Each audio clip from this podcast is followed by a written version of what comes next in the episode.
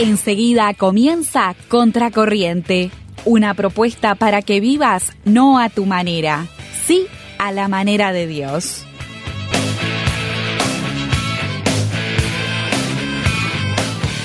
Hola a todos, hoy le damos la bienvenida al mes de septiembre en Contracorriente. ¿Cómo estás, Nati? Bien, bien, todo bien. Qué linda que estás hoy. Ay, bueno. Muchas gracias, me levanta el ánimo porque es un nuevo mes, es nuestro mes en realidad. Pues lo podemos decir al aire que es nuestro mes. Y, y, bueno, y debo estar contenta también porque vengo con saludos. Ay, qué lindo, a ver, contame. Bueno, te cuento, mira, le quiero mandar un saludo a Mateo. Mateo tiene 23 años y lo conocí eh, a finales del pasado mes. Eh, Ariana, su mamá, eh, la, la doctora Susana, que es odontóloga, este, y le he contado del programa, así que también ya paso este, a paso. Aprovecho la oportunidad para mandarle un saludo. Bien. Y después quiero mandar un saludo especial a uno de mis alumnos que le dicen el pelado Gómez. Así ¿Pelado? Bueno, porque tiene el pelo muy cortito en realidad. Ah. Entonces, como es conocido como el pelado Gómez, le dije, te voy a mandar saludos. Le digo, pero te mando así, sí, sí, profe, me dice, porque ahí yo ya voy a saber que soy yo. Bien. Así que un saludo para él y especialmente a todo el grupo en el que él está, que es HC, ya van a saber que me refiero a ellos. Pero bueno, ya que le mando saludos a Ale, va para todos también. Fieles oyentes sus alumnos. Sí, dos por tres me agarran y me dicen, este, profe, escuché el programa y bueno, y me alegro y es para eso. Así que yo me Tal alegro cual. mucho que lo escuchen porque los temas a todos nos llegan.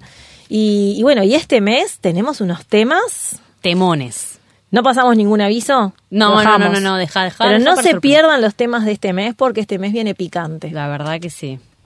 Bueno, por otro lado, aprovecho a decirte que no puedo creer que estamos ya en septiembre. La verdad que yo tampoco. A veces pienso y digo, no puedo creer que volví hace tres meses. No, menos. Ay, es Dos verdad. meses. Siento Sí. que volví, no sé, hace mucho más. Sí, para mí hace pila que estás. ¿En realidad te fuiste? y bueno, pero todavía estamos a tiempo de hacer cosas. Por ejemplo, que nos hayamos propuesto a principio de año.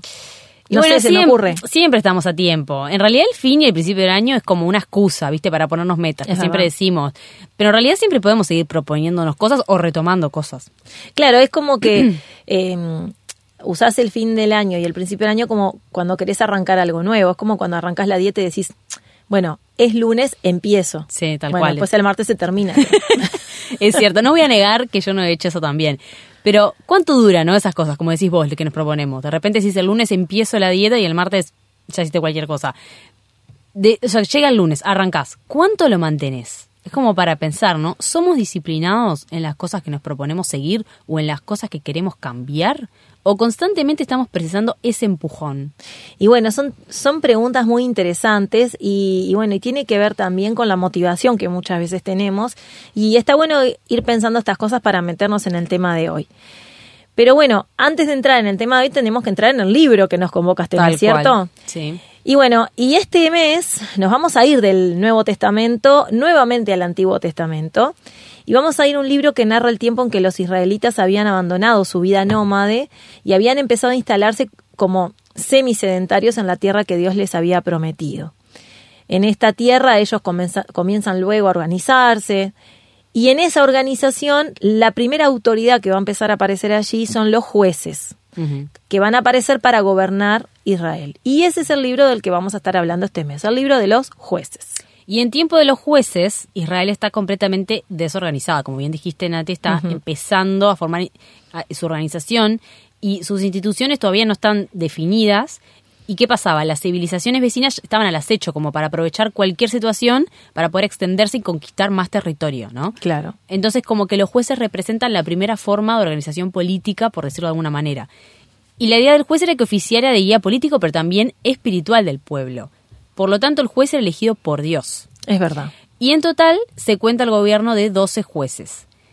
Por ser un periodo de asentamiento, fue un periodo de, in- de inestabilidad que tuvo una característica particular. Y para descubrir esta característica, nos tenemos que ir no al principio del libro, sino al final. Entonces, en lugar de empezar por el principio del libro, vamos a empezar por el final. El libro de jueces termina así. En jueces 21-25 dice, en esos días Israel no tenía rey. Cada uno hacía lo que le parecía correcto según su propio criterio. Y es en esta idea que hoy nos vamos a centrar. ¿Puedes repetirla? Sí. En esos días Israel no tenía rey. Cada uno hacía lo que le parecía correcto según su propio criterio. Te pedí que lo repitieras porque cualquier similitud con la realidad es mera coincidencia. Nada más parecido a lo que vivimos hoy. Qué vigente que es la Biblia, ¿no? Aún en ese último texto que, que ahí menciona el, el, libro de jueces. Y vos sabés que mientras te escuchaba ahora que, que arrancabas, empecé a leer un libro este, eh, al final de, del mes de agosto, que es del autor Josh McDowell. Es uno de los autores que, que me gusta desde que era este, muy jovencita, que se llama Libres para elegir lo bueno. Y una de las cosas que hace justamente arranca el libro haciendo un diagnóstico similar al que acabas de decir respecto a la sociedad en la que hoy vivimos. Él dice algo así como que estamos en un momento histórico donde hemos perdido un parámetro de referencia. Entonces vivimos en una sociedad donde cada uno parece tener su propia moral, ¿no? Y vive según su propio criterio.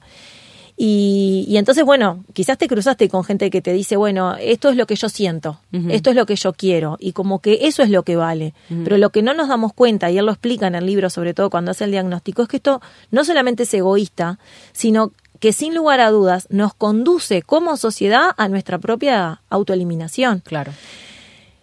Y bueno, y a diario nos cruzamos con gente, ¿no? Este, es mi vida y hago lo que quiero. Yo con esto no le hago mal a nadie, entonces uh -huh. hago, no te metas, ¿no? No sos quien para decirme lo que tengo que hacer. No sé si los has escuchado. Sí, pero aparte mismo eh, también estamos rodeados de publicidad que nos dice lo mismo. Tal cual. Mismo en redes sociales o lo que sea, estamos como constantemente bombardeados por esa idea de podés vivir a tu manera. No, y no sé si te diste cuenta que hay muchos eslóganes en primera persona. Sí. Vos, Sí, sí, sí. ¿no? Yo. Claro. Eh, entonces, todo es a Centrado. partir de, de, de, mí. Ya no, no se habla tanto en colectivo. Claro. Somos, hagamos, ¿no? Uh -huh. Y bueno, el lema de Contracorriente es justamente que hay dos maneras de vivir. Uh -huh. Y una es a tu manera y la otra es a la manera de Dios. Y vivir justamente como bien te parece o según tu criterio, como es lo que pasaba en la época de los jueces, no solo te aísla socialmente, no solamente puede ser un obstáculo a la hora de querer insertarte social o laboralmente o familiarmente también, sino que sobre todo te separa y te aleja del plan de Dios para tu vida. Y bueno, y ahí el gran problema que tuvieron los jueces, y que son los problemas con los que nos enfrentamos hoy cuando elegimos vivir bajo nuestro propio criterio, ¿no? Eh, se me viene a la mente rápidamente el engaño, ¿no? Por ejemplo, estar en la situación equivocada, con la persona equivocada, en el momento equivocado y meter la pata. Uh -huh. ¿Por qué? Porque vos sos tu propio criterio. Por ejemplo, la pérdida en la capacidad de decidir por mí mismo, porque empiezo a decidir en función de quienes influencian en mi vida, de acuerdo a una moda, de acuerdo a un famoso. Se me viene a la mente el ejemplo de Gedeón, que lo vamos también a ver en el mes. Muchas veces quizás vivir bajo tu propio criterio te puede dar miedo, te hace esconderte, te avergüenza. Claro, te aísla, te aleja, ¿no? Y bueno, y a propósito de, de eso, el libro que, que, que, mencioné anteriormente, que habla sobre ser libres, ¿no? Uh -huh. Para elegir entre lo, eh, lo, bueno, digamos, arranca, lo que hace el autor va, va explicando el desarrollo del libro en función a la historia, a una historia, que es la de Jaime. Entonces Jaime es un joven que los padres los descubren mirando pornografía en su cuarto. Y la primera respuesta que él dice es, yo con esto no le hago mal a nadie. Dice, quizás para ustedes es malo, pero no lo es para mí. Y creo que ahí hay un gran tema que se vincula con este libro de jueces, ¿no? Tal cual. Entonces el tema que hoy eh, traemos sobre la mesa está relacionado con el libro de jueces, como ya dijimos, que nos deja escritas las respuestas a la siguiente pregunta.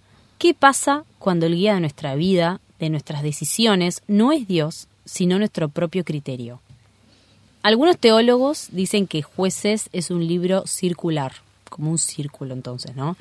El pueblo está perdido, busca a Dios, Dios les instaura un juez que pone orden, los libera de los enemigos, el pueblo se vuelve a Dios, pero cuando el juez muere, cada uno vuelve a hacer lo que bien le parece, vuelve a vivir bajo su propio criterio. Y eso es como un ciclo que se repite durante todo el libro. Es verdad. Evidentemente los israelitas precisaban un empujón constante para seguir en el camino correcto. Eran no, todos arranco el lunes. Claro, exactamente, ¿no? Y bueno, y nosotros somos iguales, ¿no? Eh, un poco lo decías al principio, ¿cuándo, ¿cuánto tiempo sostenemos una decisión, no? Y bueno, y, y, justamente cuando vos te propones una decisión, ¿en base a qué lo haces? ¿A quién buscas como guía? ¿En quién te apoyas? ¿Buscas ayuda o lo haces solamente en base a tus propios criterios, según te parece, y a pesar de todos los demás? Porque ese también es otro punto, ¿no? A veces es vivir a contracorriente solo por el hecho de hacerlo.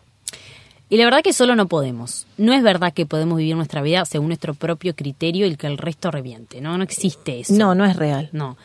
No podría sostener ni un trabajo. No. Pero eso es porque somos seres gregarios. Necesitamos la aprobación, la compañía, el estímulo, la ayuda de otros. Pero en especial, nosotras también creemos que precisamos eso de Dios. Porque Dios nos conoce más que nadie y es el que nos creó. Exactamente. Eh, me acuerdo hace unos programas atrás, estabas de viaje y hablábamos con, con, David un poco en torno a este tema y David hizo la comparación de que cuando vos comprás un, un artefacto nuevo, ¿no? Viene con un manual. Mm, me acuerdo, lo escuché. No me acuerdo dónde estaba, pero me acuerdo de escucharlo.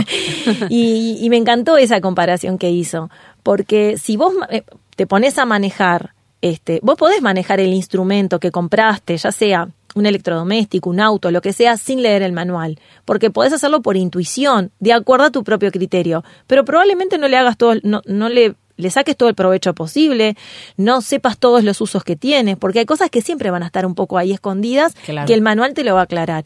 Y esto es lo mismo, ¿no? Ahora, la pregunta que queremos hacer es, ¿cuándo buscas a Dios?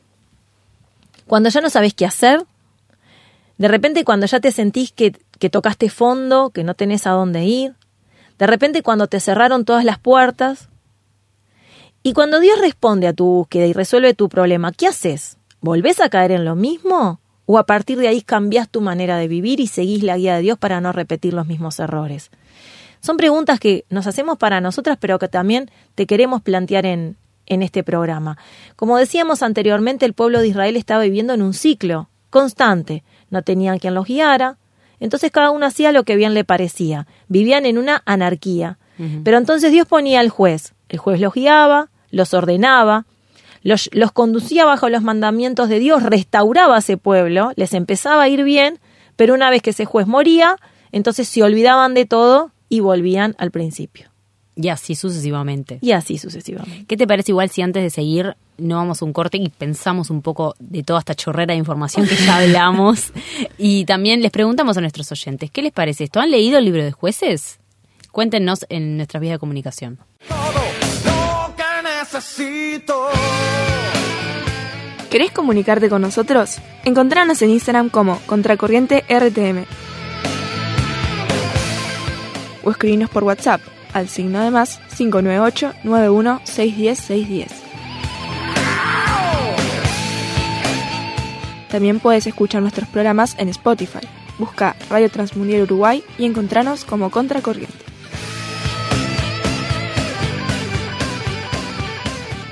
Empezamos un nuevo mes y entonces también empezamos a estudiar o a ver un nuevo libro, y en este caso el de jueces. Y como veníamos recién hablando, Nati, vos estabas contando de este ciclo en el que vivía el pueblo de Israel, en el que estaba perdido, entonces Dios les ponía un juez, los, los eh, encaminaba. encaminaba, pero después cuando se moría volvían a lo mismo, etcétera. Y cuando decías esto, que mencionamos también de que cada uno vivía según le parecía, se me vino a la mente una parte de una canción. Te lo voy a hacer cantar. No, no, no, no, no, no. No, no se necesita. ¿Por qué? No es necesario. ¿Pero por qué no? No, te la, te la digo. Dale. Dice, confía en Jehová y no en tu propia prudencia. Él enderezará tus veredas si lo reconoces. Y lo más gracioso que es una canción que la aprendí de niña. Sí, O yo sea, me acuerdo ¿te de la canción. la canción? Sí, sí. Y es una canción que se basa en el texto que está en Proverbios 3, 5 y 6, que justamente dice, confía en el Señor con todo tu corazón, no dependas de tu propio entendimiento. Busca su voluntad en todo lo que hagas y Él te mostrará cuál camino tomar. Y me gustó otra versión que se parece un poquito más a la canción, que la quiero leer también, que dice, confía en el Señor con todo tu corazón y no te apoyes en tu propia prudencia. Reconócelo en todos tus caminos y Él enderezará tus veredas. Y bueno, y ahora me gustaría de nuevo empezar por el final. Como decíamos al principio que vamos a empezar por el libro de jueces, pero no por el principio, sino que empezamos por el capítulo último, digamos. Acá también quiero empezar por el final. ¿Y qué dice estos textos que leímos? Que tenemos que reconocerlo, reconocer a Dios como nuestro guía, estar convencidos de que si lo seguimos nos va a ir bien. Claro. Y quiero contar una anécdota. ¿Me Dale, contala. Obvio. Me acuerdo que una vez, hace un tiempo, estaba hablando con mis amigas. eh, mis amigas que son del liceo. Las conozco del Eran. liceo. Te- te- Bueno, yo sí. te ayudo. y estábamos recordando momentos de cuando estábamos en el liceo. Ajá. Y algunas contaban situaciones que habían pasado y como decisiones que habían tomado que no habían estado muy buenas y que las habían lastimado en ese momento. Y me acuerdo que, que me miraron y me dijeron, ¿y vos, Katy, no, no vas a compartir nada? ¿No tenés nada para decir? ¿Nunca te pasó nada de esto que nosotros recién estábamos hablando? Y yo me quedé pensando y les dije, la verdad que no. Porque en esos momentos de mi vida yo tomé decisiones distintas. Y me respondieron, qué bueno, me, pon- me dijeron. Estás al lado como te agarraste tantas cosas dolorosas siguiendo por ese camino que elegiste seguir. Qué ¿no? bárbaro, es verdad. Y yo les cuento hoy que ese camino que decidí seguir era el camino de Dios, su guía. Y ellas lo saben, ¿no? Y en ese momento reconocieron que gracias a eso me ahorré como ese montón de situaciones no tan lindas y bueno, llegué a estar y a ser quien soy hoy. Qué lindo era que acabas de decir. Ahora, mientras yo te escuchaba y, y trataba de, de pensar en alguna experiencia mía también, claro, yo tengo unos años más que vos, entonces, ¿qué me pasa a mí hoy? A mí me pasa que esa parte de reconocerlo también ya pasó. Entonces, hoy ya ven las consecuencias. Claro. Entonces a mí me pasa con, con gente de mi edad que no solamente reconoce que se equivocó, sino que ya vive las consecuencias de esa equivocación, porque bueno, lamentablemente tengo compañeros que ya se han divorciado, que ya dejaron hijos por el camino, que de repente tienen un vicio instalado en su vida y que hoy están en la otra, en la otra parte que te dicen, ya está, ya no lo puedo cambiar, Claro. eh, es así, pero con, con esa de resignación, de decir, bueno, mi vida ya la pudrí, ¿entendés? Ya, ya llegué hasta acá, Ya estoy entregado. ya estoy entregado, ¿no? Y muchas veces me, pre- me- me he preguntado, ¿qué es la vida? Y yo creo que esto que vos decís, la vida es una sucesión de decisiones y las consecuencias que vivimos de esas decisiones que tomamos. Y creo que el mayor desafío es saber tomar esas decisiones. Y sin lugar a dudas, porque lo hemos vivido y lo vos lo acabas de decir como experiencia, y yo también me sumo a esa experiencia, eh, el margen de error que podemos tener de esas decisiones eh, baja muchísimo cuando nosotros contamos a Dios en esas Claro. decisiones que tomamos. Tal cual. Porque no es que no te vas a equivocar, porque todos nos equivocamos. Todos tenemos alguna experiencia que decimos, ¿para qué hice esto? ¿Por qué habré tomado esta decisión? Pero yo de repente las cuento con los dedos de una mano o las consecuencias de esas decisiones no fueron tan drásticas como de otras decisiones que de acuerdo a su propio criterio en su momento tomaron gente de mi generación que le- realmente les arruinó la vida Tal cual. son cosas que no son modificables. Entonces, eh, eh, no es un detalle menor esto de tomar decisiones, ¿no? Y de reconocer a Dios en ellas. La verdad. Y bueno, siguiendo con el versículo, yendo de atrás para adelante, eh, también dice que para que nos vaya bien, aparte de reconocer a Dios como nuestro guía, no debemos depender de nuestro propio entendimiento. Y eso es justamente lo que estaba haciendo el pueblo de Israel, ¿no? Vivía según le parecía, dependían de sus criterios. Esto es contracorriente, digamos. También. Eh, son nuestros propios pensamientos y juicios que muchas veces parece lo más lógico, ¿no? Digamos, de hecho, cuando vos vas a tomar una decisión, lo primero que pensás es lo que a vos se te ocurre. claro. Pero ellos mismos son los responsables la mayoría de las veces de los errores que cometemos. Y yo quiero traer otro versículo. Isaías 55, 8 y 9 dice que los pensamientos y los caminos de Dios son más altos que los nuestros. A veces creemos que nuestra propia opinión es todo, ¿no? Pero la Biblia nos dice, mis pensamientos no se parecen a nada a sus pensamientos, dice el Señor. Y mis caminos están muy por encima de lo que pudieran imaginarse. Pues así como los cielos están más altos que la tierra, así mis caminos están más altos que sus caminos y mis pensamientos más altos que sus pensamientos.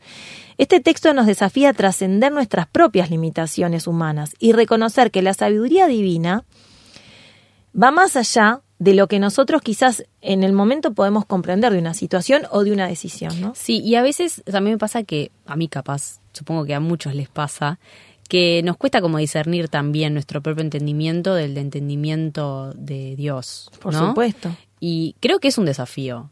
Es un desafío decir, ¿esto, ¿esto es lo que yo estoy pensando o esto es lo que Dios me quiere decir? Creo que es un desafío del día a día, eso de saber tener discernimiento espiritual.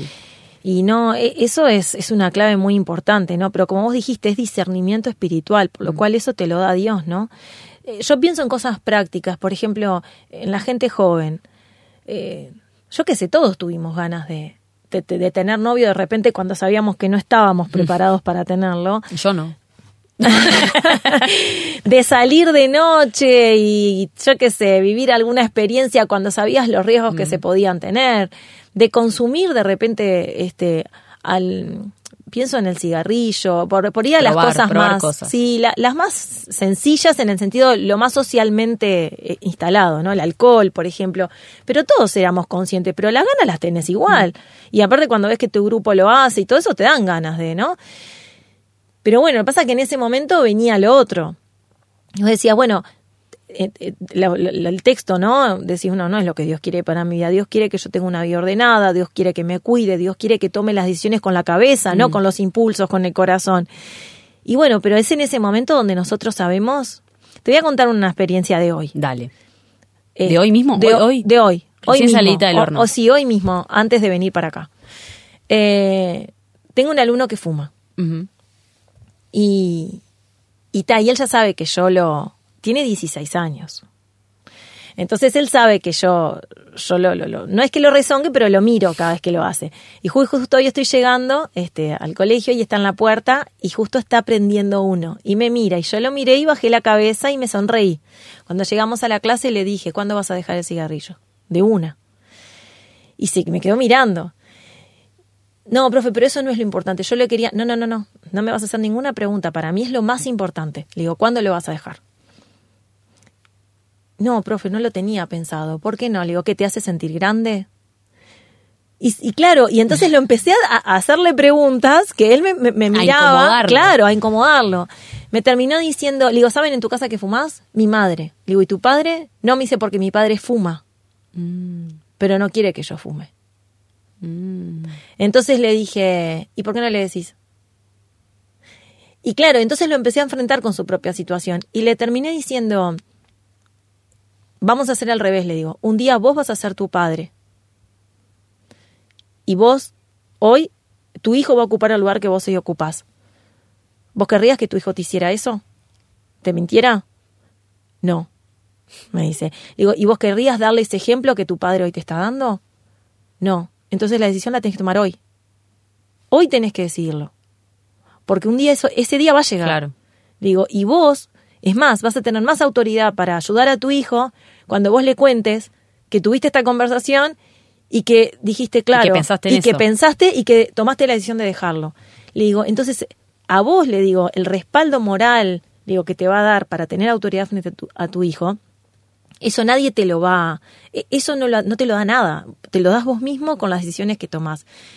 Y bueno, y creo que tiene que ver con todo esto, Sí. ¿no? Lo que pasa, claro, la corriente que le dice, o lo que él ve, dice que los hermanos mayores también fuman, ¿no? Claro. Pero todos sabemos, él sabe que no está bueno. Sí. Claro. Bueno, volviendo un poco a, a- a la conversación que veníamos teniendo, eh, vimos que para vi- no vivir según nuestro propio parecer, primero tenemos que reconocer a Dios como nuestro guía, Exactamente. no depender de nuestra propia prudencia. Y bueno, ¿y cómo empieza todo esto? Confiando en Dios primero. Eso es lo que nos dice el texto que, que veíamos más, a- más, adelante, más atrás. Eh, si no confiamos en que Dios quiere lo mejor para nosotros y en que su voluntad Claro. en, nuestra, en nuestra vida es perfecta a pesar de, entonces nunca vamos a poder dejar de vivir según nuestro propio criterio. Y no sé vos, pero yo siento como una tranquilidad especial sabiendo que puedo depositar mi confianza en alguien que tiene pensamientos tan superiores a los míos como el texto que leías recién. Es como que me da paz. Es como decir, bueno, no me tengo que preocupar por lo que pienso yo, porque hay uno más grande que supera esa ese pensamiento que yo puedo llegar a tener. Y hace poco eh, mi esposo estaba hablando en, un- en una reunión de jóvenes y decía, si nosotros queremos vivir una vida cristiana eh, a full, digamos, en, nuestra máxima potencialidad, tenemos que estar convencidos de que la vida cristiana es lo mejor que hay. Y yo creo que va de la mano de esto. Tenemos que salir y- y- y como vivirlo realmente es eso, estar convencidos de que es la mejor vida. Claro que sí, es así, sí. Y, y me da mucha paz, vos decías, me da mucha paz saber, ¿no? Lo de que hay alguien superior a mí que tiene pensamientos más altos que los míos. Y te da paz en las cosas buenas que te pasan. Mm. Y sobre todo te da paz en las cosas que no te salen, ¿no? Yo pienso en un trabajo, una pérdida, una frustración, una enfermedad, un vicio. Eh, eso te puede hundir, pero cuando vos pensás que en eso hay un propósito, que hay alguien que tiene el control, que vos a pesar de todo tenés que confiar en esa persona, eso te llena de paz y de esperanza en medio de la situación difícil. Em, yo sé que aún entre los cristianos hoy pasa que hay alguno que dice yo soy cristiano a mi manera también, ¿no? Yo he escuchado gente que dice creo en Dios pero no en la iglesia. Mm. Parte de la vida cristiana es la comunión con otros cristianos. Es congregarte en una iglesia y vivir la iglesia. Que obviamente no es perfecta. Y tendrá sus defectos porque al fin y al cabo la iglesia está formada por, personas. Y nos reímos porque es una canción para aquellos que no la conocen. Entonces siento er- que era como elegir qué parte del cristianismo quería vivir. Claro, porque la iglesia tiene todo, lo bueno y lo malo, ¿no? Claro. Bueno, yo creo que también eso se puede relacionar con tenerle miedo a- al compromiso. Mm. Eh, para mí es, eh, es como una excusa también, ¿no? Es como el miedo al compromiso, pero solapadamente, no te lo digo así directamente, Directo. ¿no? Y en ese sentido me he preguntado muchas veces, ¿no? Esa persona que dice eso, por ejemplo, me hago esta pregunta, ¿le cree a los políticos? Probablemente, llevándolo a otro ámbito, ¿no? Me salgo de la iglesia, me voy a otro tema, la política. Probablemente no, pero por eso, ¿deja de votar? ¿O deja de participar? ¿O deja de ser partidario de un sector? Y, yo creo que no, o la mayoría no.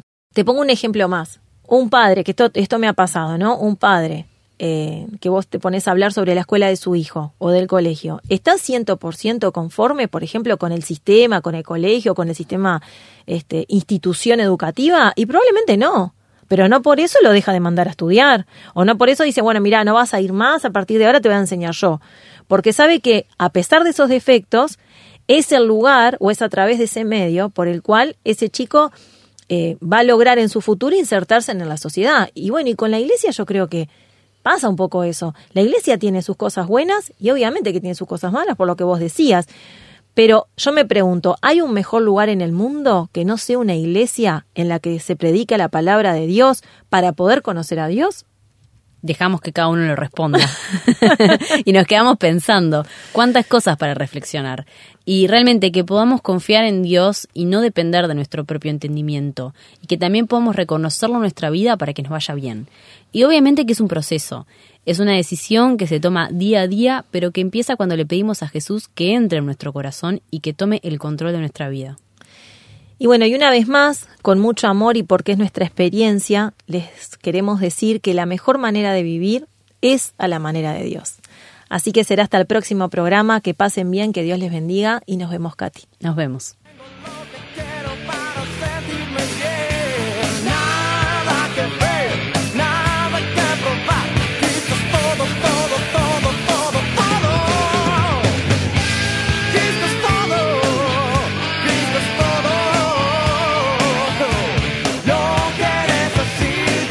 Hasta aquí escuchaste Contracorriente, desafiándote a vivir no a tu manera, sí a la manera de Dios.